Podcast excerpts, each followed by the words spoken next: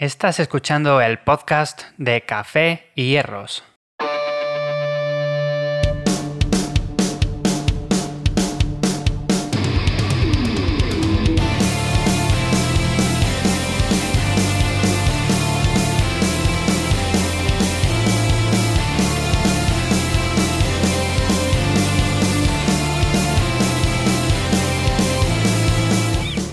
Bueno, pues bienvenidos un día más al podcast de Café y Hierros. Mi nombre es Iván Llamazares y hoy vamos a hablar de un problema que tienen muchísimas personas y que ya me han preguntado muchos por ello, y es el dolor de hombro. Es una de las dolencias que más personas tienen y uno de los motivos más frecuentes de consulta en los fisios hoy en día. Y es que, ya bien sea al entrenar fuerza, al entrenar pesas o cualquier actividad del día a día cotidiana que tengamos, pues puede llegar a producir cierta molestia o puede llegar a hacernos algún tipo de lesión el hacer un gesto muy repetido durante mucho tiempo. Entonces vamos a hablar de qué es importante a la hora de tener una molestia en el hombro, qué es lo más adecuado hacer para evitar este tipo de molestias, sobre todo cuando estamos entrenando.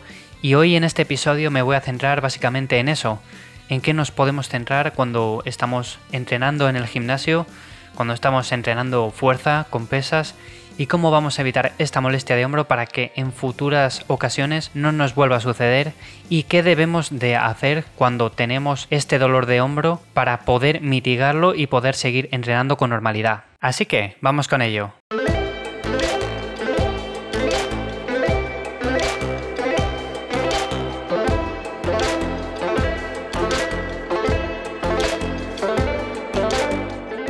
Bueno, uno de los problemas más comunes cuando hablamos de dolor de hombro es la sobreactivación del trapecio superior.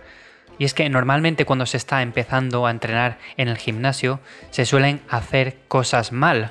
Es normal porque yo también he hecho cosas mal durante mucho tiempo cuando he estado entrenando al principio y lo que normalmente suele pasar es que tú tienes una visión del cuerpo que quieres, por así decirlo, un poco distorsionada te sueles ver en los espejos y lo que sueles ver es la parte de delante, lo que es el pectoral, lo que son los bíceps, el deltoides medio. Entonces se suele entrenar mucho, pero esa parte en concreto. No se suele dar tanta importancia al trabajo de espalda y sobre todo no se suele dar ninguna importancia al trabajo de trapecio medio y trapecio inferior. ¿Qué suele pasar con esto? Pues que con gestos habituales, posturas del día a día, nosotros solemos a la sobreactivación del trapecio superior. Y es que es muy común personas que trabajan en oficinas o que tienen trabajos sedentarios como tienen una posición con los hombros muy adelantados, con esa posición como si tuvieran un poco de chepa, la cabeza está un poco adelantada y en general es una posición que hace que el trapecio superior predomine muchísimo y el trapecio inferior esté completamente inhibido. La manera adecuada de solucionar esto pasa básicamente por mantener una buena postura a lo largo de todo el día, ya bien sea cuando estemos mirando el teléfono móvil, cuando estemos trabajando en la oficina, etc. Y sobre todo de trabajar de una manera adecuada el trapecio inferior, que es algo realmente importante y a lo que no se le suele dar ninguna importancia. Esto hay muchos ejercicios para ello. Si os gusta el tema del gimnasio, si os gusta entrenar como a mí, seguro que conocéis los típicos face pull y son uno de los mejores ejercicios para esto. La segunda cuestión importante de la que quería hablar hoy es de trabajar la rotación externa del hombro. Va muy ligado con lo anterior que había dicho. ¿Cuál es la mejor solución para esto? Pues sin duda alguna trabajar la rotación externa del hombro, pues con bandas elásticas, con discos pequeños de poco peso, etc. Un fallo muy común que suelo ver yo también aquí y que se han hecho estudios acerca de esto es de trabajar la rotación externa hasta el fallo muscular, hasta el fallo. Normalmente lo único que podemos conseguir con esto es empeorar la situación. Hay que trabajar los rotadores externos, pero no llegando al fallo muscular, ya que de esa forma se ha visto en varios estudios que reduce el espacio subacromial. ¿Qué va a pasar entonces? Bueno, pues que si nosotros estamos haciendo todo esto intentando evitar el dolor de hombro y lo que estamos consiguiendo es reducir este espacio subacromial, lo único que vamos a tener es más molestias con el paso del tiempo y vamos a ver cómo en los diferentes ejercicios cada vez nos va a estar doliendo más. Es cierto que muchas veces yo mismo veo a personas que trabajan la rotación externa y luego se quejan de que, por ejemplo, hacen ciertos ejercicios con mancuernas o con barras y que les molesta el hombro al terminar. Pero es que vamos a ver, ¿has calentado bien el hombro? ¿Has trabajado esa rotación externa adecuadamente?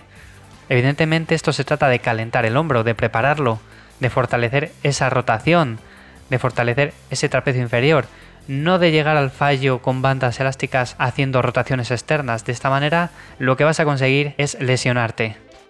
Bueno, como tercer punto, otra de las cuestiones que más afecta a las lesiones de hombro es el tener acortado ciertos músculos como el pectoral. Por ejemplo, yo que he sufrido varios dolores de hombro a lo largo de los años, me he dado cuenta de que es porque yo tiendo mucho a tener el pectoral acortado. Y esto se soluciona básicamente haciendo estiramientos y elongando este músculo. Simplemente es trabajo, sobre todo trabajar también mucho la movilidad, que no la he mencionado, es una de las partes también muy importantes a tener en cuenta. Trabajar todos los días a poder ser un poquito de tiempo la movilidad.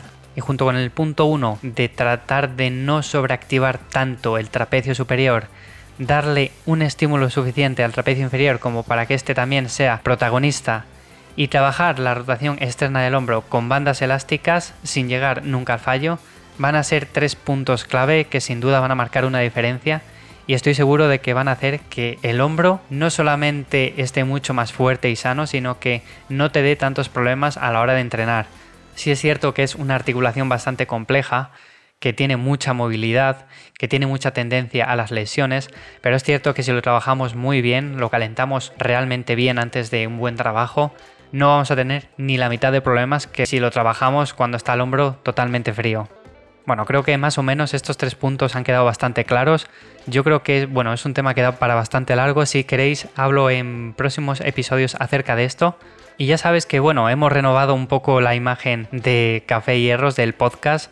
Espero que todo este contenido que te esté dando te sea de ayuda. Es sobre todo la principal función de este podcast. Y sin más, nos vemos en próximos episodios. Gracias por estar ahí un día más. Un saludo y hasta la próxima.